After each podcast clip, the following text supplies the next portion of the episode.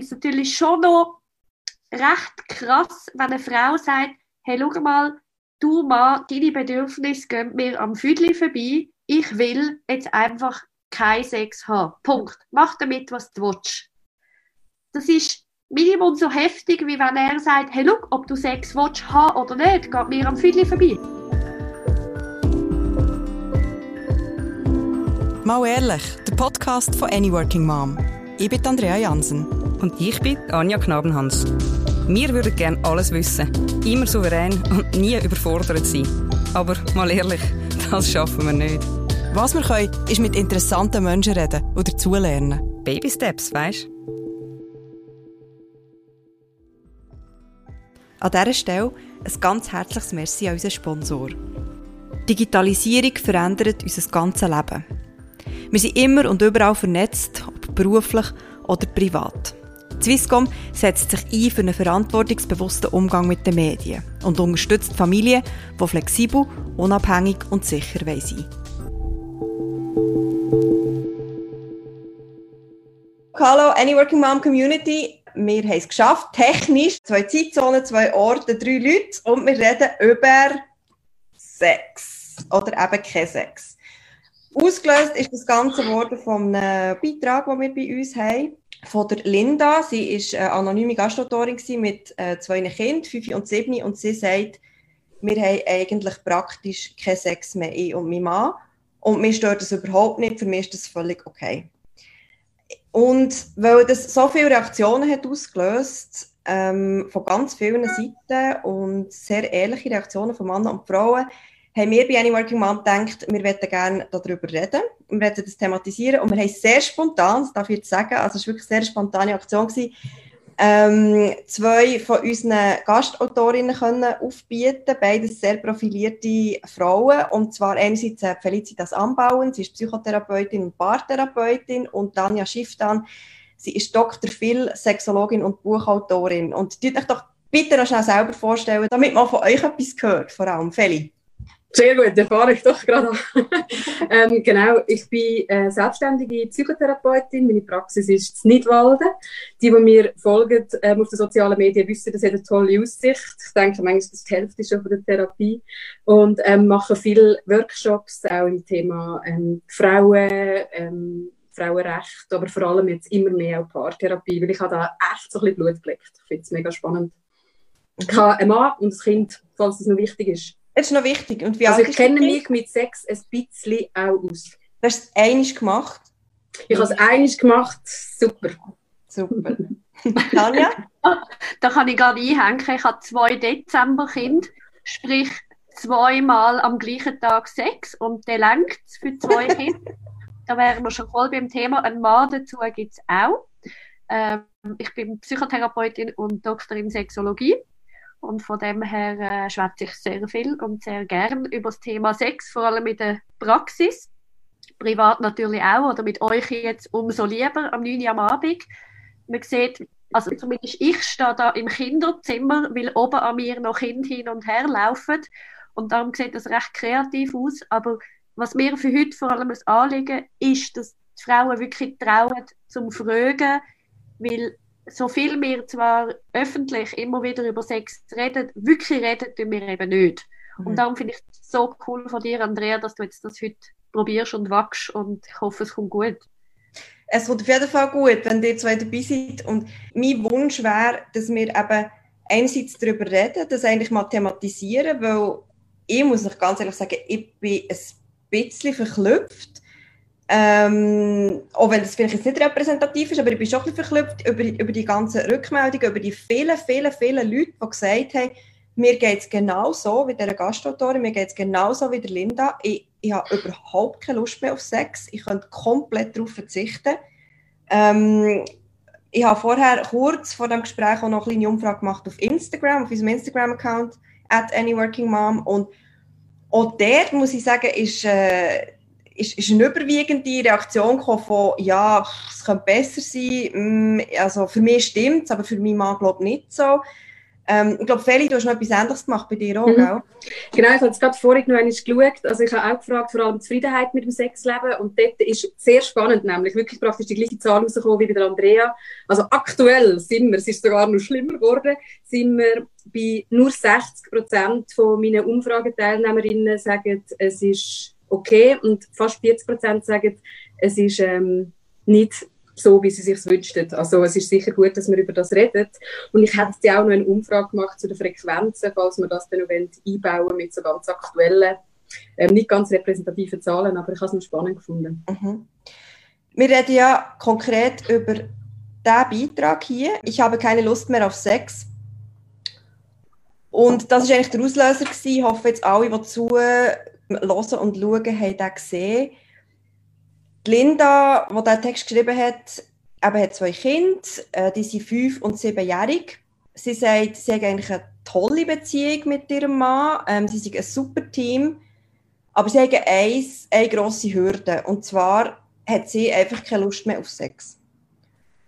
Und sie kommt Ratschläge über von vielen Seiten, mach es einfach, mach es doch einfach mal für ihn, musst dich noch ein bisschen überwinden, mach doch einfach kurz mit es dauert ja nicht lang, aber irgendwie aus sehr nachvollziehbaren Gründen ähm, geht das für die Linda nicht auf, sondern sie sagt, hey, ich muss doch nichts machen, was ich nicht will. Aber irgendwie merke ich, dass meine Beziehung darunter extrem leidet. Und jetzt würde mich mal wundern, Danja, was ist so deine erste Reaktion auf das? Also vielleicht zuerst von Anfang an angefangen, mich, mich erstaunen die Zahlen nicht. Das ist das, was ich in der Praxis häufig hören, also dass einfach eine große Mehrheit der Frauen speziell nach dem Kind wie nicht mehr in, Sex findet. Ha Hauptargumente sind, ich bin halt gesättigt mit all den Emotionen von dem Kind, mein Körper hat sich massiv verändert, ich gefalle mir nicht mehr, es gibt mir nicht mehr so viel, ich bin sowieso müde und darum es geht mir eigentlich gäbiger, wenn ich nicht mit dem Thema mich auseinandersetze.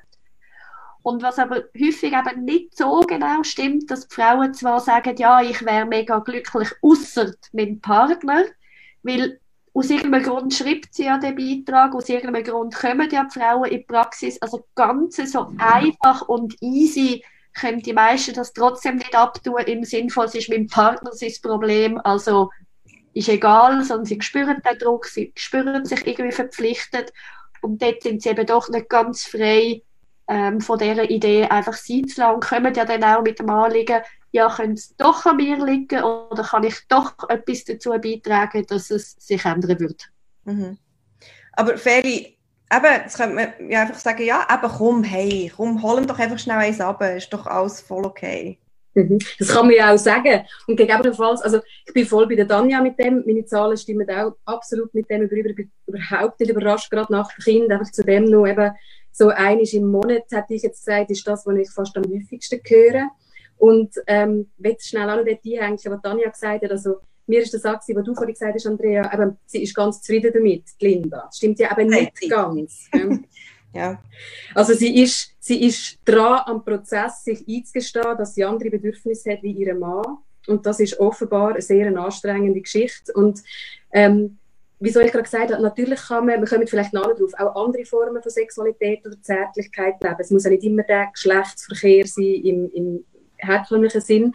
Der Punkt ist für mich mehr so, also wirklich auch darüber zu reden und zu schauen, um was geht es eigentlich genau. Weil das hat mir so, als ich den Text gelesen habe, hatte ich so das Bedürfnis gehabt, zu sagen, jetzt will ich genauer nachfragen. Hey, ich habe auch. Ich habe was so viel wissen. Ja, ja, weil ich mir wirklich gesagt okay, okay, Linda, verstehe dich voll. Aber eben, ich habe es auch in meinen Slides nach so gesagt, wir, haben, mir fehlen noch total das Motiv, wie es dazugekommen ist. Also Motiv psychologisch, wo wir davon reden, heisst, ähm, was genau bestimmt jetzt die Unlust? Von dem wissen wir gerade noch gar nichts in dem Text. Also ist auch nicht schlimm. Das ist ja dort, was noch bei uns anfängt, in der Psychotherapie. Also das auch schön, Danja, ich kann wirklich schön an dir anknüpfen. Ich finde es auch toll, dass wir eine Plattform können bieten als Psychotherapeutinnen, zum eben dem, und das ist paradox, immer noch tabuisierter Bereich, nämlich von der Paarsexualität, Raum. Weil es ist übersexualisiert, aber wenn Pärli bei mir hocken, und ich habe immer wieder ein Pärli, die über ein Jahr, also Andrea, du hast ja gesagt, was, über ein Jahr kein Sex, das ist ja grausam. Das ist echt meine Reaktion, mich aber ich will es auch nicht werten. Was ich interessant finde, ich finde, das eine ist, sind die psychologischen Aspekte. Das ist das, was mich als Psychotherapeutin interessiert. Was mich aber als Sexologin auch sehr interessiert, sind wirklich die körperlichen Aspekte. Also sprich, was hat eine Frau vor der Sexualität, was hat sie vielleicht vorher schon von der Sexualität gehabt, was hat sich tatsächlich geändert jetzt durch die, äh, durch die Schwangerschaft, ist es vorher wirklich anders gewesen, etc. Weil ganz viele Frauen könnten am Partner schon eins oben abholen, also wirklich einfach so klassisch wichsen. Und das tut den meisten auch nicht weh, aber dort eben wehrt sich dann psychologisch ganz viel dagegen. Eben so im Sinne von, wieso sollte? Und aber eben der Aspekt, den ich nachher auch spannend finde, wo ich Linda wahnsinnig gerne gefragt hätte, wäre wirklich so, was erlebt sie beim Sex, wieso hat sie Sex, äh, was profitiert sie selber davon, was findet sie geil, erregend etc. Da würde ich eben dann sehr genau nachfragen. Wenn eine Frau extrem viel vom Sex profitiert und das wirklich für sich als bereichernd erlebt, dann mag sie nicht verzichten darauf. Ja. Sie sagt ja, sie hat, wenn es hochkommt, in den letzten fünf Jahren fünfmal Sex mit ihrem Mann. Ich selber, also jetzt wirklich eben aus völliger Laienerfahrung, ähm, ich finde, der Sex wird nicht unbedingt besser, wenn man weniger hat, sondern er wird aber besser, wenn man mehr hat. Und ich kann mir jetzt gar nicht vorstellen, dass der Sex überhaupt, überhaupt kann irgendwie gut sein wenn man einmal im Jahr dann so aus einem Pflichtgefühl raus vielleicht den Seestern macht. Also du sagst es ja schon mal gut, oder? Du, du sagst zwar ein paar Sachen wie zusammenhängend. Wahrscheinlich hat sie eben die fünfmal, wo sie Sex hat, hat sie nicht, weil sie dann mega Lust hat, sondern weil dann der Druck einfach massiv hoch genug ist oder die Angst hoch genug ist, dass sie den herhebt. Mhm. Oder mega viel Alkohol gehabt hat, um es irgendwie können ausblenden Also dort ist im Normalfall nicht das Ziel, zum dann guten Sex zu haben, also, sondern zum Sex zu haben. Und die Frage ist ja überhaupt, warum muss es immer guter Sex sein? Vielleicht Oh, ist das schlechter Sex okay. Ja, wieso nicht? Woher kommt die Unlust? Okay, das ist eine grosse Frage. Gell? Kann, ich, kann ich zuerst dazu sagen, dass ich vor allem mit erleben, weil Tanja hat gerade gesagt, nach einem Jahr, weißt, mit, mit Wein oder irgendetwas, und wie ist es denn? Ähm, ich weiß nicht, vielleicht kannst du noch auch etwas dazu sagen, Tanja. Bei mir ist das echt immer, ich finde das immer sehr beeindruckend zu sehen, wie hoch die Hürde denn ist, um wieder Sex zu haben. Also, ich habe manchmal auch Pärchen bei mir und auch junge Pärchen, die reden nach von zwei, drei, vier Jahren und die wissen, wie Sex geht, aber das ist wie eine unsichtbare Wand, also die ist echt im Kopf. Und ähm, an, an dem, das finde ich, ist immer die grösste Hürde, überhaupt die mal dorthin zu bringen. Und wie Tanja eben sagt, ohne sogenannte ähm, so kompensatorische Sachen, wie ich muss mich betrinken oder ähm, wir sind im Wellnessurlaub und jetzt müssen wir doch, oder so. Genau. Und was sagst du denn denen? Also dann passiert eben genau das, was wir vorhin angefangen haben. Ich, ich versuche dann herauszufinden, was ist so schwierig am wieder anfangen. Also weil das ist tatsächlich aus meiner Erfahrung der Bereich, der redet man ja so nicht als Paar dann. Also man sitzt ja eben nicht auf dem Sofa und sagt, was ist denn für dich so schwierig, mich jetzt anzulängen? Das ist eben so eine Metaebene, die man daheim nicht, nicht so macht. Und das üben die Pärchen auch, zumindest bei mir in der Therapie, dann auch, wie können wir über das reden, also so, über einen sogenannten Prozess. Also man übt eigentlich darüber zu reden, was läuft da und was läuft nicht, anstatt zu meinen, jetzt müssen wir gerade wieder einsteigen.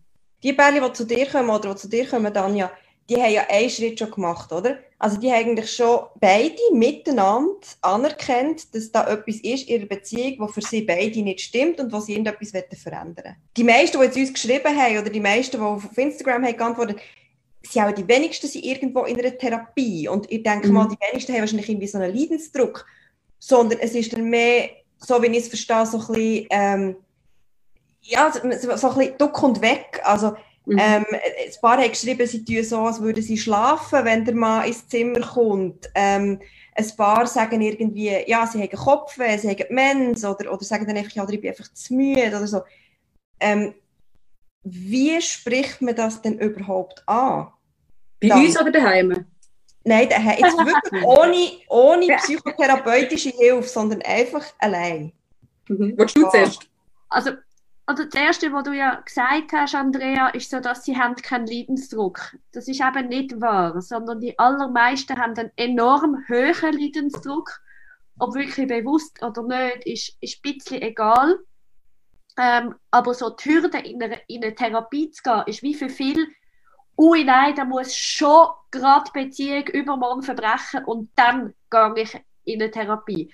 Und was meine Erfahrung halt ist, je früher die Leute in eine Therapie kommen oder nennen es Beratung, wenn das die Hürde tiefer macht, dann kannst du so viel mehr profitieren, mhm. weil dann gar noch nicht so viel kaputt oder so viel verknorzt ist, weil eben ganz viel, was wir vorher schon angetönt haben, sind auch ganz viele Erwartungen, wie der Sex muss sein. Eben nach einem Jahr, der muss ja gigantisch sein, der Sex. Und wenn ich nicht kann gewährleisten kann, dass ich dann schreie vor Lust, dann lasse ich es lieber gerade ganz sein.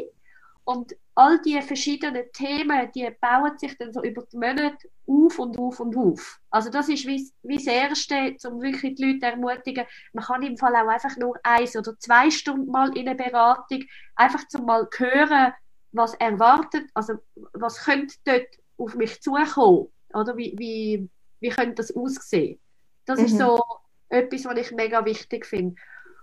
Und das Zweite, um darüber zu reden, oder die meisten reden ja eben schon drüber, weil sie reden ja nonverbal, nonstop drüber. Eben, genau. sich ausweichen, mit Schlabberpyjama anlegen, mit in dem Moment, wo man sich könnte näher kommen, anfangen zu streiten oder anfangen zu furzen. Also die meisten haben riesige Techniken und reden ja eben schon drüber. Weil wir wissen, man kann nicht, nicht kommunizieren, gell? so ist es eben.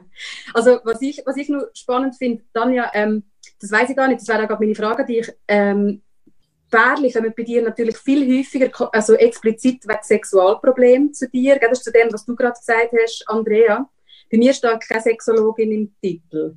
Das heißt, bei mir ist es oft so, der Sex rutscht bei mir viel mehr einfach nachher. Also das gibt es praktisch nicht, dass bei mir eine erste Stunde explizit gerade um Sex geht. Und ich könnte mir vorstellen, dass das bei der Danja teilweise dann wirklich auch anders ist. Also, wie wo man den Leidensdruck her verortet. Aber für mich ist einfach die Frage, und das ist ja auch aus diesen ganzen ähm, Rückmeldungen und Kommentaren rausgekommen, also, wie, wie, wichtig ist denn der Sex als Pfeiler von der Beziehung? Oder einige haben gesagt, wenn der Sex weg ist, kann man ja gerade Schluss machen. Und andere sagen, aber es muss doch auch schön können sein ohne Sex. Und das finde ich zum Beispiel, aber das ist so die Frage vom Fokus. Also, weil bei mir ist der Fokus viel weniger denn sofort auf dem Sex, wo ich vermute, Danja, das ist bei dir sicher ja häufiger. Du wirst Leute haben, die sich gerade explizit ja. wegen Sexproblemen anmelden. Nicht zwangsläufig. Die Leute melden sich häufig, also weißt in den Medien bin ich mit dem Thema Sex, aber in der Praxis habe ich sicher die Hälfte in dem Sinne reguläre Psychotherapie und Paartherapie. Mhm. Also das heißt, Paar oder die einen, ich habe viele Leute, die einzeln kommen wegen, wegen dem Thema Sexualität, mhm. speziell viele Männer möchten nicht in eine Beratung gehen oder viele Frauen wollen nicht gerade zuerst mit ihrem Partner kommen, weil sie wie finden, ja, sie, sie sind ja eh das Problem und sie wollen gar nicht erst vor ihrem Mann hören, dass sie eigentlich das Problem sind, was übrigens nie so ist, um das vorwegzunehmen. Mhm. Aber darum kommen ganz viele Frauen schon mal zuerst alleine zum wie eine Art vorsondieren und hören, ja, gibt es für sie überhaupt etwas zum Holen. Aber ja, es ist sicher so und darum schreibe ich das mit der Sexualität auch explizit aufs Kärtchen drauf,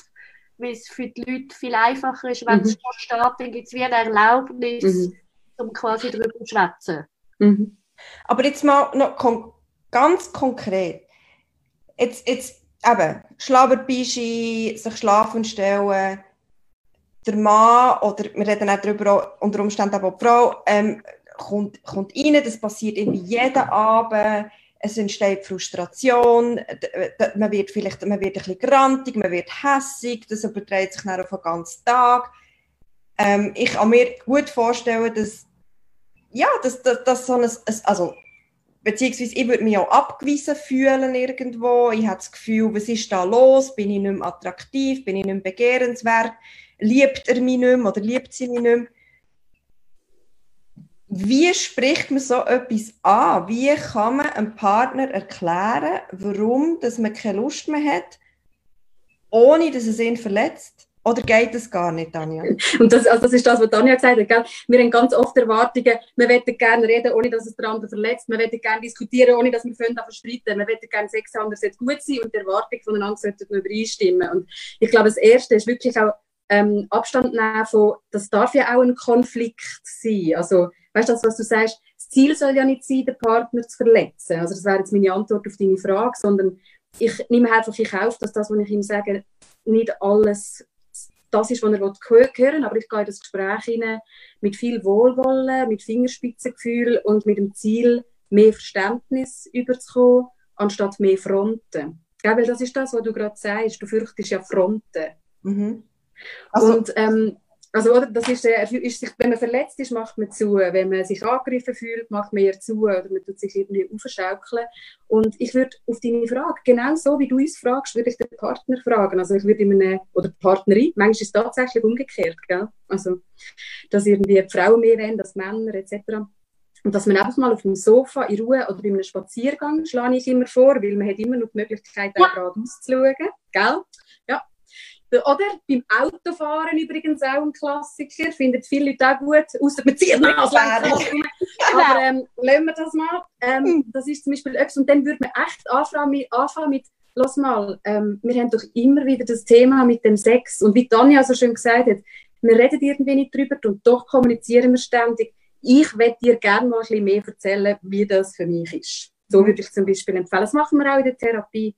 Und dann schauen, ob wir ob man an einen Punkt kommt, wo man ein bisschen mehr erfährt, weil die, die Motive, die ich vorhin gesagt habe, also was hindert mich da jetzt konkret daran? Also Tanja vorhin auch mit dem Schlabbertisch, jetzt haben wir zwei Kinder gehabt und der Mann weiß manchmal nicht, wie die Frau gerade mit ihrem Körper steht oder was vielleicht mal eine Bemerkung war, es muss jetzt nicht sein, ich will keinen Männern Unrecht tun, aber ich habe es auch schon gehört, der Mann hat irgendeine unbedachte Bemerkung gemacht und die Frau findet ab dann, ähm, wir können nur noch in dieser Stellung und das besser nicht. Sonst denkt er wieder, ähm, mein Bauch sieht so unvorteilhaft aus. Und wenn so etwas mal ausgesprochen ist und der Mann im besten Fall sagt, Jesus Gott, wegen dem, ähm, kann das extrem entlastend sein. Oder eben der Mann sagt, wir haben keinen Sex und ich habe Angst, du findest mich nicht mehr attraktiv. Das kann extrem entlasten, wenn die Frau sagt, nein, oh nein, an dem hängt es doch nicht. Nein, ich bin einfach so müde. Ja, also, ja, ja, ich würde bis jetzt mit allem recht geben. Und das ist auch das, was ich auch wichtig finde, dass das Paar teilen. Also zu dem ersten Teil habe ich überhaupt nichts zu ergänzen und würde genauso machen.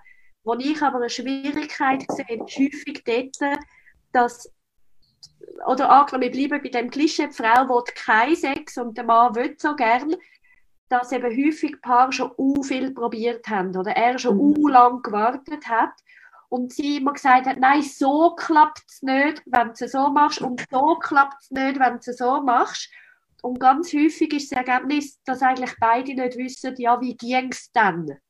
Mhm. Irgendwie aus dieser Pattsituation, das ist tatsächlich eine Schwierigkeit, oder? Weil dann ganz viele Frauen selber wie wissen, ja, wir können jetzt schon nochmal darüber reden, aber eigentlich kann ich nichts anzubieten. Also eigentlich kann ich wie nicht sagen, ja, so würde es dann gehen, weil sie selber nicht wissen, was würde dann gehen.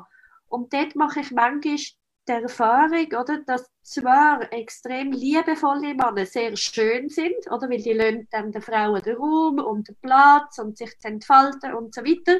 Aber irgendwann geht es zum Punkt, dass das ja dann trotzdem zu nichts führt. Also es wird wegen dem dann trotzdem nicht besser quasi, oder es ändert sich nicht. Und Frauen sagen dann, ja, er ist immer noch so liebevoll, aber es ist nicht besser, oder?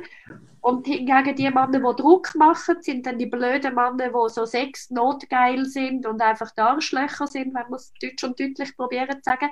Aber wenn sie eben keinen Druck würden machen, ändert sich auch nichts. Also es ist tatsächlich für beide, vor allem mit dem Thema Unlust, darum habe ich unter anderem auch ein Buch über das Thema geschrieben, wo einfach ist, wenn die Unlust ist, die ist unendlich blockierend und auch wenn das äh, Paar noch so viel darüber redet, wirklich eine Lösung haben sie häufig dann nicht und das ist dann häufig der Schritt, wo, wo nachher dann wie auch noch kommt. Also so quasi, ja und jetzt?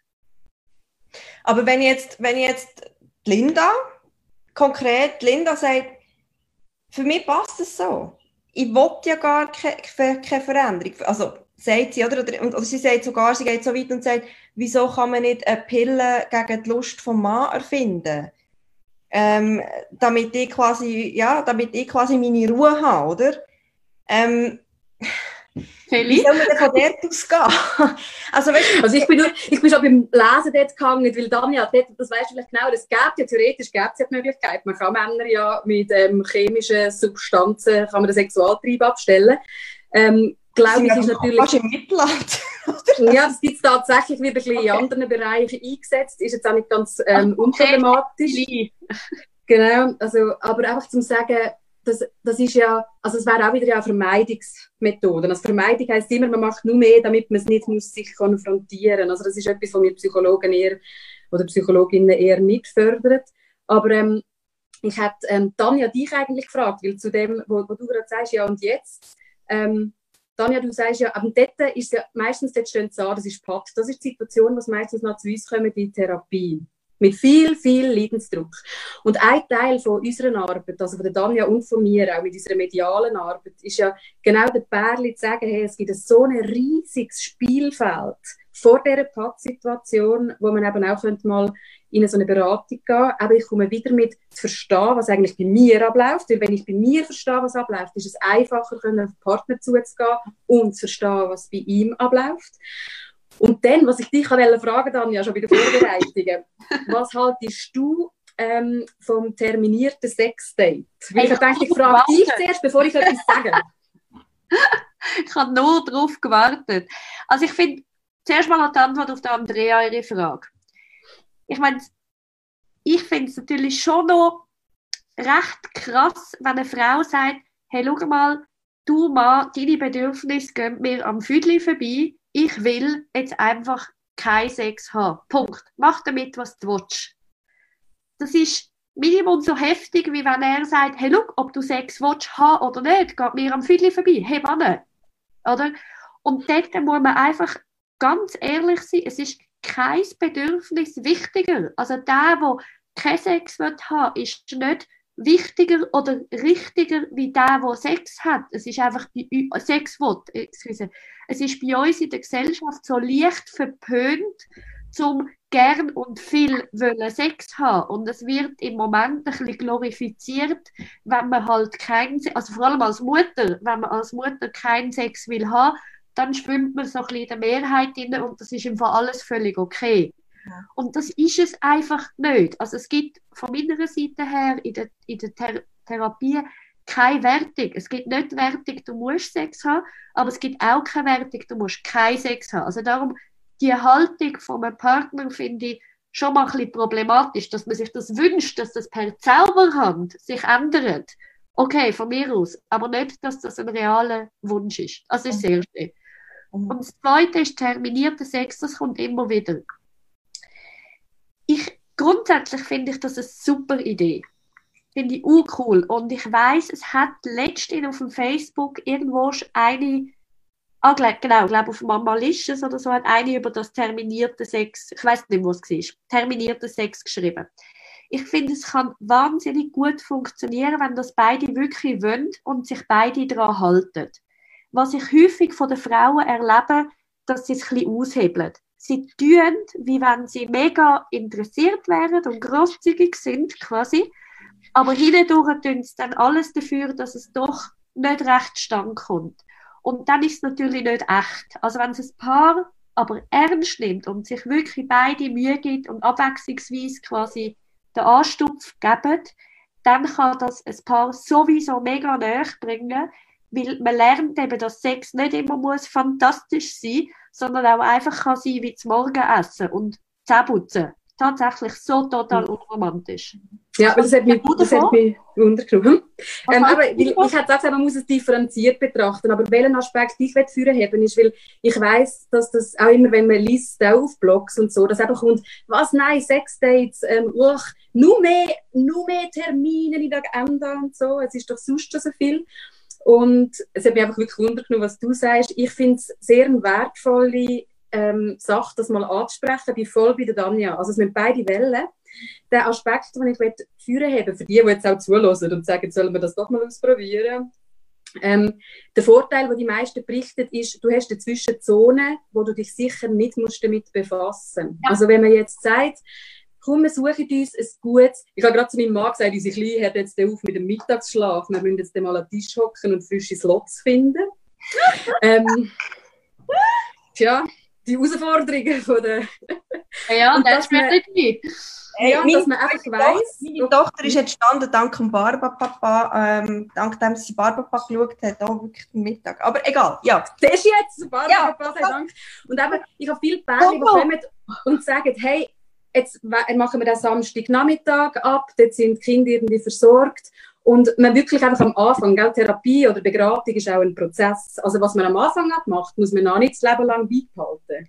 Das ist immer das, was die Leute manchmal sagen, was, jetzt das Leben lang nur noch Terminsex. Nein, nein, jetzt das erste Mal als Versuch, als Übung. Und viele kommen die Leute zurück und sagen vor allem, es hat mir dazwischen so viel Druck genommen, weil wir haben einfach sechs Tage können beieinander sein. Und weißt, das das Kuscheln, das nicht mehr stattfindet auf dem Sofa, das liebevolle schnell über, über die Backen streichen. Warum? Man hat Angst, jetzt kommen wir wieder in die Gefahrenzone vom Sex. Und wenn man weiss, bis am Samstag keine Gefahr, entsteht plötzlich wieder eine frische Art von Nähe, die sonst in dem Vermeidungsmodus halt gar nicht mehr möglich ist. Darum, ich schlage das den Paar oft vor, bin aber wie Tanja, also wenn nur eine Spur von Widerstand kommt, sage ich, ist etwas, ihr könnt es ja auch mal überlegen, wir können wieder mal darüber reden, aber einfach für die, die jetzt auch zulassen, weil eben, es ist schön, wenn die auch etwas aus unserem Gespräch mitnehmen können. Man kann das mal ausprobieren, aber man muss es ziemlich klar dealen, was sind die Regeln. Und ähm, bei dem heisst im Fall für mich nicht einmal, das ist nichts für mich. Für mich ist genau. Ausprobieren immer ja. etwa fünf, sechs Mal ja. bis zehn Mal, wo man kann sagen, okay, look, ich gebe jetzt Vollgas, ich gebe dem wirklich eine Chance und ich will mhm. das wirklich wie nach einmal, das ist wie wenn man einmal in den Tanzunterricht geht, das geht immer schief. Also ich mhm. habe sieben linke Füße in der ersten Stunde und erst bei der fünften Stunde merke ich wie, ah, okay, da kann ich etwas gewinnen. Also das mhm. heißt, das ist mir auch wie wichtig, dass man den Leuten wirklich sagt, hey, look, eben, fünfmal an zehn Minuten zum Beispiel, mhm. also dass man es wirklich auch zeitlich terminiert, das gibt dir Freiheiten. Mhm ich würde auch gerne noch mal schnell wie, wie einen Schritt zurückgehen. Und zwar, eben, wir sind jetzt in, der, in, in diesem Klischee inne. Die Frau will nicht, der Mann will. Einfach nur schnell als, als, als Zwischeninfo, also in, de, in den Kommentaren und auch ähm, auf der Instagram-Umfrage, es sind also bei weitem nicht nur Männer. Also es mhm. gibt auch genau den umgekehrten Fall. Es gibt auch sehr viele Frauen, die sagen, ich hätte gerne mehr Sex mhm. als Mann und ich weiß schon langsam nicht mehr, was machen. Aber ich werde jetzt schnell, ganz schnell beim Klischee bleiben. Und zwar eigentlich auch, was mir durch den Kopf ist gegangen, beim Lesen von dem Text, was du vorhin gesagt hast, Tanja, plus auch jetzt, wenn wir so darüber reden, ich finde, wir schauen halt schon sehr mit mit einem weiblichen Blick jetzt auf das Ganze und es dünkt mir auch sehr so, jetzt geht hier eben so die Linda oder, oder, oder, die Frau, die so bestimmt, wie es jetzt läuft oder, oder wo bestimmt, wie viel, das, wie viel das, das sie will geben, wie viel das kann sein. Und was ist denn mit dem Mann? Also, ich will mal noch schnell wissen, was kann er überhaupt machen? Also muss er denn das einfach so annehmen? Muss er einfach mit dem, mit dem leben und ist dem quasi wie so ein bisschen ausgeliefert? Im spezifischen Fall jetzt in diesem Text noch, weil sie sagt, ja, ich will halt nicht, dass er fremd geht. Ähm, was, vielleicht, was vielleicht dann halt die Folge davon wäre, wir haben andere Kommentare gehabt, wo, wo die Frau gesagt hat, es wäre mir sogar lieber, wenn er fremd geht. Ähm, aber ganz ehrlich, ich, ich finde ich find, ich find's aus, der, aus der männlichen Perspektive finde ich sehr ohnmächtig, schon fast.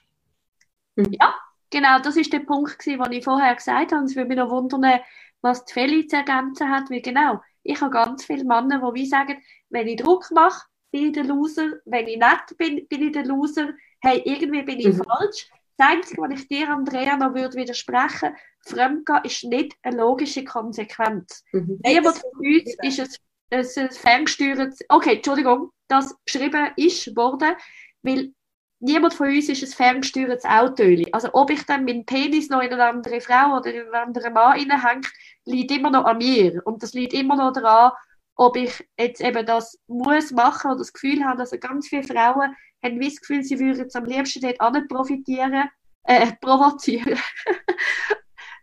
um nachher quasi können profitieren, dass sie jetzt erst recht keinen Grund haben zum Sex zu haben. Aber Felix, mhm. sag du mal noch. Ja, also was, was ich noch würde ergänzen, also ich habe auch dort ähm, genauso, wie du es gesagt hast, auch mit der Ohnmacht, gell, und der Mann, also Andrea, was du sagst, schwierige Situation, auch dort, ähm, würde ich wieder mit etwas Ähnlichem kommen. Also der Mann hat ist ja auch offenbar wirklich am Ende von seinem Latin. Gell? Und wie wir wissen, jetzt auch aus Nicht-Sexualtherapie, Männer sind nach wie vor anders sozialisiert wie wir Frauen. Sie sind sich nicht gewöhnt, über Gefühle und Bedürfnisse zu reden. Wir Frauen sind uns viel mehr gewöhnt, wie man hier sieht übrigens. Wir hocken jetzt hier über die ganze Welt verteilt, reden über Sex. Das machen Männer anders. Die hätten andere Inhalte, wenn sie jetzt würden, eine Stunde lang über Sex reden also auf jeden Fall zumindest die, die altherzogenen ähm, Sozialisierten. Und was ist meine Antwort auf deine Frage? Also ich erlebe oft, der Mann hockt da in seiner Hilflosigkeit. Wie Tanja sagt, entweder sagt er, ich bin maßlos fürsorglich, vielleicht will sie denn, oder ich mache jetzt einfach Druck, bis sie muss.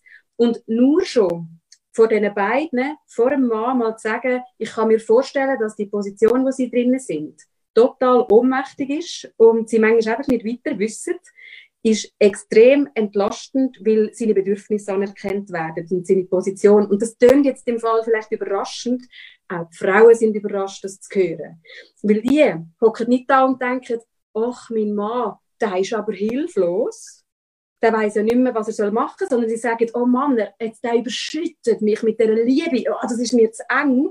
Oder sie sagen, boah, der verdrückt mich mit seiner Lust und das ist mir auch zu eng. Und einfach zu sehen, das sind Bewältigungsstrategien, wo wir aus Notfall machen, weil wir gerade nicht weiter wissen und auch dort einfach das sogenannte, wir Psychologie redet von explizieren, auspacken, sagen, was ist es wirklich, macht halt erst den Boden zum Nachschauen, was machen wir jetzt damit. Und das, was Tanja gesagt hat, also vor allem das würde ich noch anfügen, also beide Bedürfnisse anerkennen, ist, ist ein ganz wichtiger erster Schritt. Und Pärchen, die zulassen, oder Frauen und Männer, das können wir daheim schon ausprobieren. Also jetzt Aber mal versuchen, okay. können wir darüber reden? Mhm. Wie okay, ist es eigentlich für dich? Ja, es hat sicher auch Männer dabei. Ich weiss aus sicheren Quellen, dass es Männer dabei hat, die heute zulassen. Aber jetzt die Männer, die vielleicht genau in dieser Situation sind, wie Erlinda ihrem Mann, vielleicht, vielleicht noch nicht so schlimm oder, oder schlimm, in Anführungszeichen, vielleicht nicht, vielleicht nicht in dieser Position. Wie können sie das ansprechen? Oder was, was können sie denn machen, um zum, zum aus dieser Position rauszukommen? Willst du? Das ist eine schwierige Frage. Mach ruhig, ich habe nämlich etwas anderes nachher auf der Zunge, wo mir schon lang brennt.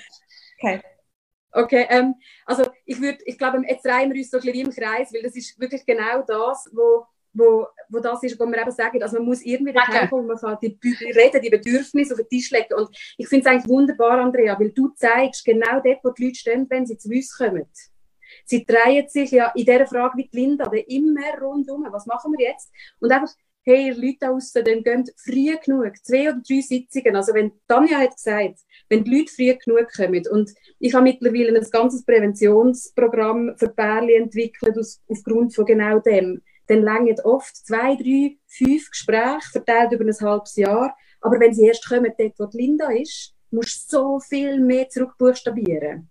Also, heißt ansprechen und konfrontieren. Also vielleicht um es ganz einfach machen, Andrea. Ich würde gar nicht so viel überlegen. Ich würde es einfach sagen. Also ohne auf einfach Betonung, sondern es ist eh schwierig, so ein Gespräch. Es ist eh, es werden eh Tränen fließen, es kommen eh Emotionen etc. Das und sollen auch? Sollen auch, das ist völlig okay und das macht nichts und das darf sein. Also das heisst, die Relevanz ist dort wirklich zum einfach, eben nicht einfach, sondern reden. Nicht mhm. richtig reden, sondern reden. Dann ist schon das meiste geschaffen. Und das, was mir vorher schon die ganze Zeit brennt hat, ist so die Geschichte von der Antiverführung. Ganz viel speziell Männer, aber eben auch Frauen, die sind dann selber so in der Not inne, dass sie aber gar nicht probieren, in eine Verführungsstrategie hineinzugehen. Verführung heisst nicht Kerzen anzünden und die richtigen Boxershorts, sondern Verführung ist ein Spiel von Nähe auf Distanz, wieder zu Distanz und Nähe und so weiter. Also das sind ganze, also quasi Wege, wo man wieder lernen kann, wie kann ich meinem Partner lustig machen, zum Beispiel in einen Romantikfilm zu gehen, dann kommt man auch nicht auf die Idee, du, du blöder Hund, du musst jetzt unbedingt mit mir in den Film hineingehen, sonst bin ich nachher hässig auf dich. Sondern im Normalfall sind die Frauen sehr geschickt, in dem können zu formulieren, wie sie gerne den Partner möchten motivieren, zu dem Film zu gehen. Und so eben die Männer auch, wenn die Männer sagen, ja, aber ich probiere ja alles, um sie ins Bett zu bringen. Ganz häufig ist das alles eben nicht wahr, sondern sie legen an die Brust und finden irgendwie, ja, was mache ich jetzt? Ah, sie will nicht, ah ja, siehst sie will eh nicht und sind schon mit dieser Haltung dahinter. Und wenn die Männer auch schon mal wieder anfangen, oder die Frauen, es ist wirklich identisch, wir Mhm. bleiben einfach im Moment beim Klischee, Mhm. wenn die Frauen ein, und Männer einen Schritt zurück machen, um wirklich zu schauen, hey, sehe ich meinen Partner noch? Weiß ich, wie ich den möglicherweise könnte motivieren, mit mir nur schon zu streicheln, dann ist schon mega viel gewonnen, weil das, was Feli vorher gesagt hat, das ist auch eine von der grossen Hürden, die ich gesehen. Die meisten Frauen sind schon bei einem netten Blick, geht in den Laden runter, weil sie sagen, wenn ich jetzt zurücklächle, dann muss ich nachher Sex haben. Und wenn aber auch die Frauen wie für sich die Freiheiten gewinnen, hey, ich darf jetzt einfach schmusen und darf nachher Stopp sagen, dann höre ich als Antwort, nein, dann ist er frustriert. Ja, aber Frauen, er ist sowieso frustriert. Oder er ist sowieso dann unterfüttert. Oder Männer. Also hat er doch schon mehr davon, wenn er mit der Zeit mal wieder ein paar Stricheleinheiten, wo beide geniessen, wo beide schön finden, oder eben eine Bauchberührung, Brustberührung, was auch immer. Und dann tut man wirklich jedes Mal für sich entscheiden, wollte ich jetzt noch einen Schritt weitergehen oder ist es für mich gerade gut? Aber dieses Vorausrennen und schon wollen sich vorstellen, was alles kommt, da, da, da löscht es mir auch ab. Also da löscht, muss es fast jedem ablöschen, weil das ist einfach so ein immenser Druck, der kommt. Also das heißt, ich sage auch in der Praxis immer nur, ein Kuss ist ein Kuss ist ein Kuss ist ein Kuss und nicht ein Kuss ist gleich Geschlechtsverkehr. Aber viele sind dann so in dem Ding, ja gut, wir haben so nichts, dann muss ich ja jetzt. Also tue ich jetzt lieber schon vorher hören. Mhm. Ich kann ja noch etwas ergänzen. Ähm, ich finde genau das auch, viel haben wir ja aber Bärli, oder bei mir ist es so, wie, wie gesagt, bei mir geht es auch oft nicht um Sex, oder der Sex kommt dann irgendwann mal an zur Sprache. Ähm, ich frage die Bärli, die dann sagen, hey, wir haben gar keine Nähe mehr, auch, ja, wo sind überhaupt ihre gemeinsamen Zeiten, ihre gemeinsamen Räume? Ja? Und ich kann mich auch gut in eine Linda oder auch in eine junge Mutter hineinversetzen, die sagt, ich würde viel lieber einfach mal eine Stunde haben, um mit meinem Partner zu reden und ihn spüren, also spüren im Sinne von volle ungeteilte Aufmerksamkeit, mal hören, was, was sagt er eigentlich, irgendetwas Genussvolles machen. Tanja hat ja auch gesagt, Sex kann sein wie ein Wellness-Erlebnis, aber auch ein gutes Gespräch kann sein wie ein Wellness-Erlebnis. Und ich tue viel dann auch mit Bärli schauen, können wir unabhängig vom Sex einfach auch die, die Oasen an Paarzeit irgendwie optimieren, weil die Erfahrung bei mir auch ist, wenn dort gute Erlebnisse gemacht werden, ist die Offenheit auch grösser, sexuell wieder ähm, die Schritt weiterzugehen. Weil, ich weiss nicht, was du wirst ergänzen, Danja, aber ich habe viele Frauen, die auch sagen, ey, ich habe übrigens einen Satz aufgeschrieben von den Kommentaren, der mir wirklich Gänsehaut gemacht hat.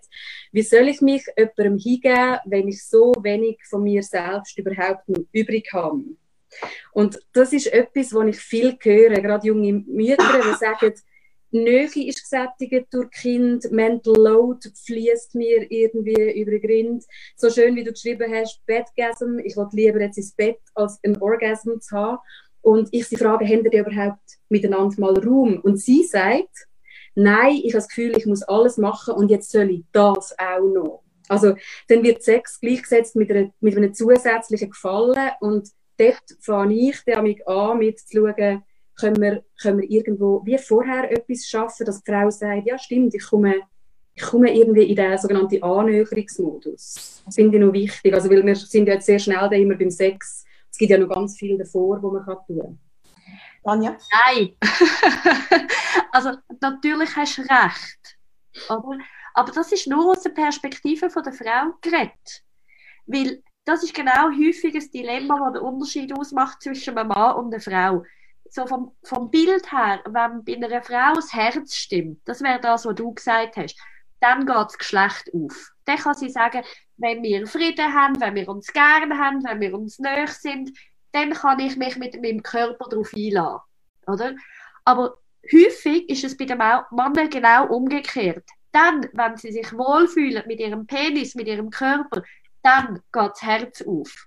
Und dort ist wieder die Frage, ja gut, wer hat dann Vorrang? Also wieso muss es nach ihr gehen, wo quasi dann zuerst sozusagen die Emotionen müssen stimmen und erst wenn Emotionen stimmen, dann kann der Körper aufgehen und nicht nach ihm, wo man kann sagen, okay, wir können auch probieren, ob man echt über die körperliche Nähe auch die Emotionen kann erreichen kann. Mhm. Nur habe ich weniger von Emotionen geredet, als gerade einfach von Aufmerksamkeit. Das ist für mich echt nochmal ein Unterschied. Also zu sagen, es, viele Frauen sagen bei mir, ich fühle mich überhaupt nicht mehr gesehen, oder?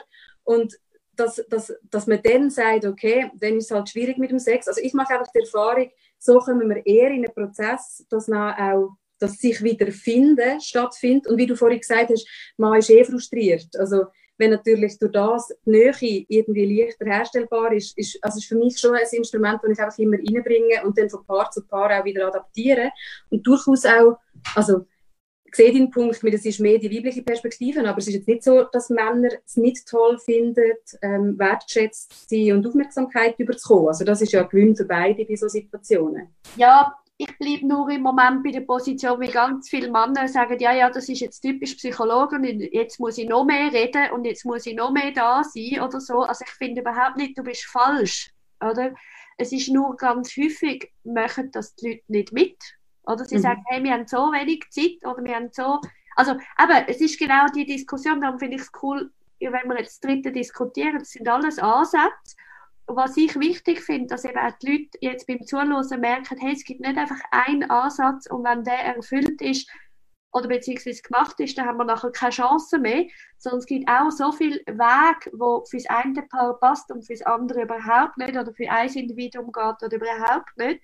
Weil was für mich eben noch der Ansatz ist, ist wirklich, was lebt sie dann für einen Sex oder was haben die zusammen für einen Sex, dass der scheinbar so, nein, nicht scheinbar, dass der so wenig ergiebig ist. Eben, weil das ist häufig das, was bei den Müttern passiert äh, die Emotionen, die Intimität etc. ist alles mit dem Kind abdeckt und, oder Brüste typischerweise, oder sind mit dem Kind abdeckt, irgendwie die Nähe. Und jetzt will er auch noch etwas von meinem Körper, dass es dort eben nicht den Switch macht zu, hey, mein Körper kann im Fall auch, äh, auch etwas Geiles, erotisch sein. Also, ich probiere es aber schnell anders zu sagen, weil irgendwie die meisten Frauen lassen sich eine heiße Badwanne nicht entgehen entweder weil sie mega genervt sind oder weil sie mega glücklich sind. Sie haben wieder Erfahrung gemacht, eine heiße Badwanne ist immer gut oder ein schönes Glas Wein ist immer gut, egal in welchem emotionalen Zustand. Aber irgendwie der Sex geht in die Schublade, wie es Feli vorher gesagt hat, auch noch oben drauf, also ein Task oben drauf.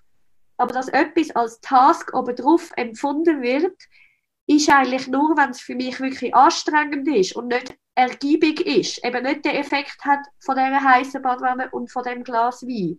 Und was die Leute in der Sextherapie bei mir und bei anderen können lernen, was kann ich für einen Sex haben, dass ich tatsächlich mehr empfinde und dass es wirklich eine Ressource wird, nicht nur als Nähe für meinen Partner oder für die Beziehung, sondern ich tatsächlich mehr erlebe dabei. Mhm, voll bei dir. Nur hat halt Wein und Badwanne keine Erwartungen und, an mich. Und das ist halt ja auch nicht der Knackpunkt, oder? Dass man auch muss, das ist ja auch das, wo viele dann sagen, ah, die Erwartungen, die mich ja lähmen. Aber du hast ja, glaube ich, auf etwas anderes raus. Du sagst, ähm, mit, mit, dem, mit dem Genusserleben erweitern, wird ja auch das sexuelle Erleben erweitert, oder? Also wenn man genau. in den Wohlfühlmodus hineinkommt. Und das finde ich schon auch wichtig im Kopf zu haben. Also Sex ist etwas, was man kann lernen, trainieren, ausbauen, weiterentwickeln. Das ist nichts Statisches. Aber ähm, tatsächlich redet Tanja und ich gerade so wie von also ein bisschen am anderen Ort vom Prozess, wo, wo es einem eben vielleicht möglich ist oder, oder eben noch nicht möglich ist. Aber auch das ist wichtig zu wissen. Also jemand, der total zu ist und sagt, ich bin für nichts offen, dann ist Sex natürlich ganz weit weg. Und wenn man in das Gespräch überhaupt hineinkommt, wo Tanja gerade angeregt hat, also von dem Gehen und Nehmen und wer steht eigentlich wo, das finde ich vor allem wichtig. Es gibt so viel, was man machen kann. Gell? Und wir schneiden ja unsere, unsere Therapieangebote aufs Paar auch zu, wo kommt. Also da hast du 100 Bärli und 100 verschiedene Päckchen, die man da schniert. Also das finde ich auch noch wichtig, dass, dass die, die hier zulassen, das mal hören. Also wir haben kein Manual vor uns und sagen, jetzt machen wir Punkt 1 und nach Punkt 2, sondern es geht darum, Dynamiken zu verstehen, Bedürfnisse zu verstehen, Wünsche zu verstehen, Vorschläge zu machen. Na, wie Tanja gesagt hat, sagen, hm, hat auch nach fünfmal noch nicht geklappt. Weisst du noch etwas anderes? Ja, klar, ich habe noch andere Ideen und weiter ausprobieren. Und, und für das ist das eben schön, wie Tanja gerade sagt. Und ein Paar springt vielleicht auf meine Intervention super an. weil der, pa der Partner, zum Beispiel der Mann sagt, ja voll, die Aufmerksamkeit hat mir auch gut da und ein anderer Mann würde sagen, hey, und wo bleibe jetzt ich da, jetzt in, dem, in dieser Frauenintervention, passt mir gar nicht. Gell? Und das ist ja dann unsere Aufgabe, das wieder so anzupassen, dass wir den Prozess gut können begleiten können. Wir begleiten vor allem den Prozess, die Arbeit machen ja dann die zwei daheim und was sie daraus machen. Und das finde ich schon ein wichtiges Stichwort, oder? Weil das ist ganz häufig, die Leute kommen da mal in die Praxis und sagen quasi, ich bin kaputt, sie müssen mich flicken. Mhm. Und was aber, und das ist nicht Verantwortung abgeben, 90 Prozent der Arbeit von einer Therapie passiert außerhalb. Das passiert nachher, die Heime. Weil in der Therapie können sie mega nett miteinander reden, mega viel abmachen, mega viel miteinander besprechen. Aber wie sie wirklich das können andocken oder jeder für sich umsetzen das zeigt sich eben die Heim, wenn man unbeobachtet ist, wenn man in einer vier Wänden ist, wenn man eben merkt, hey, aber ich will einfach nicht, es, es grüßelt mich so mit jeder Handbewegung, die der macht, es schellt mich schier. Und das ist eben spannend, wenn man das kann knacken kann, dass die Leute dann wirklich anfangen, die Hause die Sachen mitnehmen, ausprobieren, sich dem stellen oder eben kommen und sagen, hey, er ekelt mich einfach nur, weil dann kann man es wiederum anschauen. Also das heißt, das ist genau das Spiel, wo sich dann zeigt, dass es nicht einfach nur geht darum, dass man begreift, weil die wenigsten von uns sind blöd, also auch die Leute, die keinen Sex haben oder die unbedingt Sex haben, es liegt ja nicht daran, dass sie nicht checken, was passiert. Aber eben, wie kriegt man das nachher wirklich in eine Veränderung, wie Feli so schön gesagt hat, wirklich in einen Prozess rein, dass es auch eine Arbeitshaltung gibt. Und das ist für viele schon wie schwierig, weil viele sagen, ja, sobald es Arbeit heißt, sobald es Üben geht, geht es eigentlich noch. Sex und Beziehung und, und Intimität ist quasi etwas Magisches. Und die kommen dann wie in Stress. Nein, wenn es Übung ist, dann ist es anstrengend und dann ist eh schon etwas falsch. Nein, das ist nicht so. Wir sehen da unseren Kind laufen lernen ist ein schwerer Prozess. Die Kinder gehen ja 10.000 Mal aufs Füße. Also ist genau Sexualität das Erleben, Empfinden, seine Scheide spüren, seinen Penis spüren, seine Vulva spüren, seine Klitoris spüren, ein mega Prozess wie alles andere, wo muss gelernt werden. Und sobald eben die Frauen oder die Leute überhaupt anfangen zu erkennen, ja, das ist etwas, wo ich mich stellen will. Ich weiß, es ist nicht einfach, aber ich will mich dem stellen, dann ist aus meiner Sicht schon 80 Prozent der Arbeit eben geschafft. Mhm. Es hat wirklich sehr viele gegeben, die geschrieben haben, ja, wir sind am Nullpunkt. Unsere Be Beziehung steht auf der Kippe. Ähm, ich kann das einfach nicht mehr für ihn empfinden oder für sie. Und alles, was wir jetzt darüber geredet haben, geht eigentlich davon aus, dass es theoretisch möglich wäre, um, um dort eigentlich wieder etwas zu entfachen oder wieder etwas oder wieder eine Sexualität anzubringen, die für beide stimmt. Was, wenn dem aber nicht so ist? Also ganz viele Leute, ähm, oder, oder anders gefragt, ist eine fehlende Sexualität ein Zeichen dafür, dass mit der Beziehung an sich etwas nicht stimmt und dass man sich unter Umständen trennen sollte? Eli? also ich würde niemals mir anmaßen, ähm, zu bestimmen, ob ein Paar ohne Sex dann nicht mehr lebenswerte Beziehung hat. Mir ist in der, wenn ich Kommentar gelesen habe, ich habe zwei Pärchen, die aufgrund von einer körperlichen Kondition keinen Sex mehr haben können. Und das ist jetzt zwar nicht so ganz freiwillig, das sind aber ganz ähnliche Sachen, oder beziehungsweise sehr ein eingeschränktes Sexleben, ganz ähnliche Sachen aufgekommen. Und dort ist es wiederum gegangen, also es ist ein Aushandeln bei dem Paar, ob sie finden, ihre Beziehung ist noch genug wertvoll, um das auch ohne Sex weiterleben. Der Punkt ist, wie wir jetzt gerade gesagt haben, Sexualität, Sexualität ist etwas wie Kommunikation. Also, wenn ein Paar zu mir kommt und sagt, wir können so schlecht miteinander reden, übrigens scheitert mehr Beziehung an schlechter Kommunikation als an schle schlechtem Sex. Wenn wir würden sagen, hey, schlechte Kommunikation, sorry, ich glaube, ihr solltet dich trennen, das wäre etwa die gleiche Ebene wie zu sagen, schlechter Sex, leider nein, aber. Und jetzt komme ich wieder eigentlich mit etwas Ähnlichem, weil das, was du gerade sagst, Andrea, und jetzt sind wir wieder aus meiner Meinung auf dem auf dem ganzen Spektrum. Also wenn ein Paar nicht einmal mehr sicher ist, ob ihre Beziehung soll Stand haben, vielleicht macht es dann ja anders, kannst du sagen, ich fange den nicht mit dem Sex an. Also dann ist der Sex, der kommt dann irgend, also nicht irgendwann, der kommt schon bald. Aber zuerst geht es für mich darum, einfach zu schauen, was will das Paar überhaupt von mir? Und eben, wie gesagt, viele Pärchen wollen bei mir am Anfang explizit auch gar nicht über Sex reden. Das ist das, was ich vorhin gesagt habe. Es würde mich noch wundern, weißt, wie das der Unterschied ist, wenn jemand sich anmeldet und sagt, ich komme wegen einem sexuellen Problem oder wenn, wenn ich den Leuten sage, wäre es echt nicht einmal an der Zeit, dass wir über Sex reden, so in der dritten Stunde, und die finden, es hat doch gar nichts mit dem zu tun. Also das hängt halt alles zusammen. Sex ist aus meiner Sicht nämlich auch Kommunikation oder das Kommunikationsmittel und einfach eins, also in dem ganzen Rund von Beziehung. Aber Tanja, du darfst auch gerade, ich würde niemals das ähm, verallgemeinern. Das fände ich echt auch einfach, ja, das ist generalisierend. Also Aber was sagst du dazu? Und das ist eben genau der Punkt, es wäre so einfach, oder? Weil was ich häufig beobachte, dass die einen wie froh wären, wenn, wenn das quasi die Regel wäre. Mhm. Auch die Leute, die es wieder provozieren. Also, dass sie wie davon ausgehen, aha, wenn der Sex nicht stimmt, dann muss ja etwas mit der Liebe nicht stimmen. Also, da gibt es so Mythen, die wie zusammenhängen, dass das eine mit dem anderen zu tun hat. Aber aus sexologischer Sicht sind das völlig zwei verschiedene Fähigkeiten, die man lernt. Man lernt Beziehungsfähigkeiten und man lernt sexuelle Fähigkeiten. Das eine hat nicht, ähm, nicht direkt mit dem anderen zu tun, weil es gibt ganz viele Leute, die sich überhaupt nicht können ausstehen und die grandiosen Sex haben miteinander. Also, und genauso eben gibt es Leute, die, die sich wahnsinnig gerne haben und überhaupt keinen Sex haben. Das sind unterschiedliche Fähigkeiten.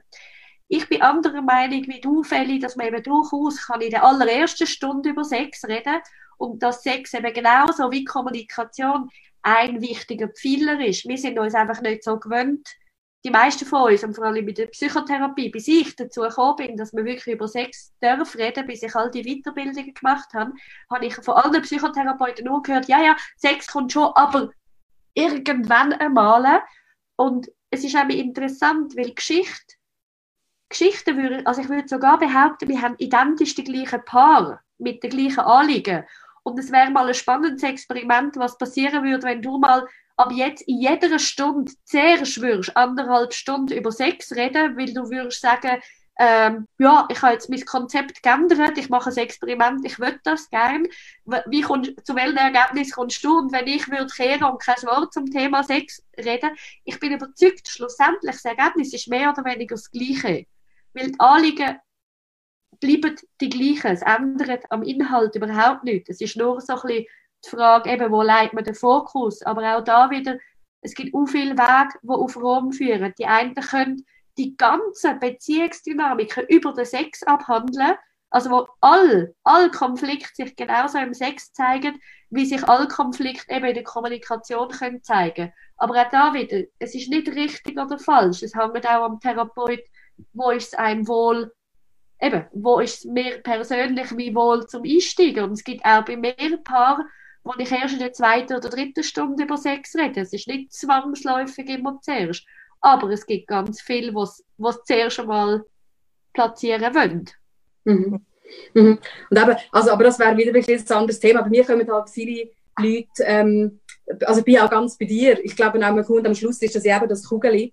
Aber ähm, ja, ist wie eine andere Diskussion. Ihr seht, man kann über verschiedene Themen zum Kern vorstoßen und ich glaube auch, um was es geht, findet man ja sowieso raus, wenn man in einem guten Prozess ist. Das denke ich auch. Und ich denke, was wirklich wichtig ist oder was mir eigentlich das Hauptanliegen an dieser ganzen Diskussion ist, ist eben wie, wie mitzuteilen, es gibt so viele Wege, es gibt so viele Ansichten und es gibt auf jeden Fall auch viel zu machen, auch wenn man für sich entschieden hat, man will, dass es kein Thema ist, ist es keine Lösung, wenn man einfach in Anführungszeichen passiv-aggressiv durch die Welt durchlatscht und einfach sagt, für mich ist das Thema gegessen, mach du damit, was, was, was ist. Oder wenn man sich leidend in seine Ecke hineinzieht, mich versteht sowieso niemand, ich bin völlig allein. Ähm, es ist wie egal, auf welchem Weg von dem Spektrum, dass es ist. Es lohnt sich, etwas zu machen, weil was eine Beziehung durchaus kaputt macht, ich weiß nicht, wie du das siehst, Feli, aber je mehr unausgesprochene Sachen, dass man behaltet, je mehr eben so unterschwellige Konflikte man einfach über Jahre lässt, lässt hin, wie soll man sagen, wuchern. Das macht eine Beziehung kaputt, weil das mhm. fühlen sich beide nicht ernst genommen. Und darum ist es für mich fast egal, was man in Angriff nimmt oder wo und wie, aber Hauptsache, man nimmt es in Angriff, weil wir lernen auch sonst im Leben nicht einfach die Sachen so schleifen und hoffen so ein bisschen darauf, dass sie sich in Luft auflösen. Wieder Auf den spontane, tolle Sex, der plötzlich wiederkommt. Nein, aber da bin ich ganz bei dir. Also das Wichtigste ist, glaube ich, übrigens finde ich das auch unabhängig von jeder Psychotherapie, hilft das an einer gesunden Lebenshaltung, wenn man einfach sagt, ich konfrontiere mich mit diesen Themen, die mich ein bisschen sprachlos machen, die mich ein bisschen überfordern und einfach heranschaut, um überhaupt können wissen, um was es geht. Und es gibt auch so schöne Konzepte, die sogenannten apokalyptischen Reiter, wo man einfach mhm. kann sagen, so psychologisch, je länger man nicht redet, desto härter werden die Fronten und desto schwieriger, das ist das, was Tanja gesagt hat. Wenn man irgendwann so weit ist, dass Bärli eigentlich mit zwei dicken Mauern um sich herum in Therapie kommt, bist du einfach zuerst mal ewig am Meißeln, bis du überhaupt Gesichter siehst und Darum, je früher jemand anfängt herzuschauen, desto weniger Ballast musst du halt auch auf die Seite schieben. Die zwei lieben Frauen, ähm, bei euch ist schon 10 wir haben tatsächlich eine Stunde geredet und vielleicht haben heute am Abend noch ein paar ein Sex-Date und wir wollen auf keinen Fall, dass die das irgendwie müssen aufschieben oder ausfallen ähm, Ich habe probiert, so fünf Punkte rauszunehmen aus unserem ganzen Gespräch, die ich gefunden habe, die sind eigentlich wichtig zum Mitnehmen. Und ihr korrigiert mich, wenn ich etwas vergessen habe. Ähm, das Wichtigste vom Ganzen ist eigentlich, die Thematik in der Beziehung anzusprechen, darüber zu reden. Und das, was du gesagt hast, dann ja auch die Emotionalität aushalten. Weil es wird Tränen geben, es wird unter Umständen Streit geben und dass man halt einfach mit dem ähm, muss umgehen. Man soll die andere Seite wahrnehmen. Das ist auch sehr wichtig, dass man die andere Seite probiert zu sehen und zu verstehen. Also nicht einfach nur, hier ist mein Standpunkt und ich will jetzt das nicht mehr oder ich will das unbedingt, sondern eben unter Umständen auch die Ohnmacht vom Partner sehen oder den Leidensdruck vom Partner wahrnehmen und akzeptieren. Ähm, ganz spannend habe ich gefunden, die Idee vom Druck rausnehmen. Also, dass man eigentlich sagt, ich, ich darf küssen, ich darf kuscheln ohne dass es jedes Mal zum Sex muss führen und ich muss mich wegen dem nicht schlecht fühlen jedes Mal, sondern das darf sein. Ähm, auch spannend, oder beziehungsweise genau aus dem Grund, habe ich jetzt einen anderen Blick selber bekommen auf die, die ich zugegebenermaßen vorher sehr bünzlig gefunden habe, äh, Sex-Dates, wo man wirklich einfach abmacht, dann haben wir Sex, weil es einem wirklich einfach den Raum gibt, wo man sagt, wo man weiß, okay, am Dienstag muss ich nicht und ich kann mich einfach, ich kann mich ich kann, einfach, kann mich einfach gehen. Und was ich auch mitgenommen natürlich von euch beiden ist, dass es sich lohnt, möglichst früh und nicht erst dann, wenn es viel zu spät ist, ähm, professionelle Unterstützung zu suchen. Sei jetzt das bei, bei euch oder bei irgendjemand anderem, wo in der, wo in der Gegend ist. Mhm. Habe ich irgendetwas komplett Essentielles vergessen? Ja. Ja. ja. Weil was ich wirklich merke, was, was halt einfach quasi mein Spezialgebiet ist, ist wirklich, Sexualität kann man verändern. Also das heißt, eine Frau, die einen Sex lebt, der für sie nicht befriedigend, nicht erfüllend, nicht schön ist, da kann man daran ändern. Also das heißt, es geht wirklich nicht nur darum, das zu akzeptieren, was ist, sondern man kann da Einfluss nehmen, man kann lernen, mehr spüren, man kann lernen, wirklich so die super tollen Erlebnisse haben, wo man in den Büchern liest, das ist nicht ein Fata Morgana, aber das ist ein Lernprozess. Und sie muss bereit sein, das zu machen, sonst bringt es nicht, also es ist nicht magisch, aber das finde ich mega wichtig, dass die Frauen das wie checken, wenn sie wollen, dann können sie das erreichen. Mhm. Ja, Kelly, von dir noch das Wort. Ich möchte nur noch eine kleine Sexdate-Anekdote erzählen, weil ich die so schön gefunden habe, weil die alles so wunderbar umfasst. Das Paar ist zurückgekommen und hat gesagt, der Mann ist heimgekommen, während dem Tag, die Kinder in der Schule sind, daheim, und er ist einfach für drei Viertelstunde, hat er sich rausgesnickt aus dem Büro, ist heimgekommen, sie hört ihn reinkommen und als erstes ins Badzimmer gehen und sie hört das elektrische Zahnbürstchen. Und sie hat gesagt, dass sie so für sie so fürsorglich gewesen und sie hat das Gefühl gehabt, hey, er macht sich für mich gerade attraktiv, er will, dass er irgendwie gut schmeckt. Und er hat dann gesagt, ich bin dort reingekommen und äh, so viel Lust hat sie also schon lange nicht mehr gehabt. Und sie hat dann gesagt, ich kann fast nicht laut sagen, dass mich das Zahnbürstchen wahnsinnig angetörnt hat. Das ist wunderschön gewesen, weil ich gefunden habe, Werbung für unkonventionelle Sachen ausprobieren, die haben manchmal Nebeneffekte, die man am Anfang gar nicht vermutet. Ich finde das eine super Schlussanekdote. Ich danke euch ganz, ganz, ganz fest für das Gespräch. Merci vielmals. Sehr gerne. Wenn euch der Podcast gefallen hat, dann würden wir uns ganz fest über eure Unterstützung freuen. Unter www.anyworkingmom.com slash danke könnt ihr uns direkt mit einem kleinen finanziellen Beitrag unterstützen. Wir sagen schon mal, merci vielmal.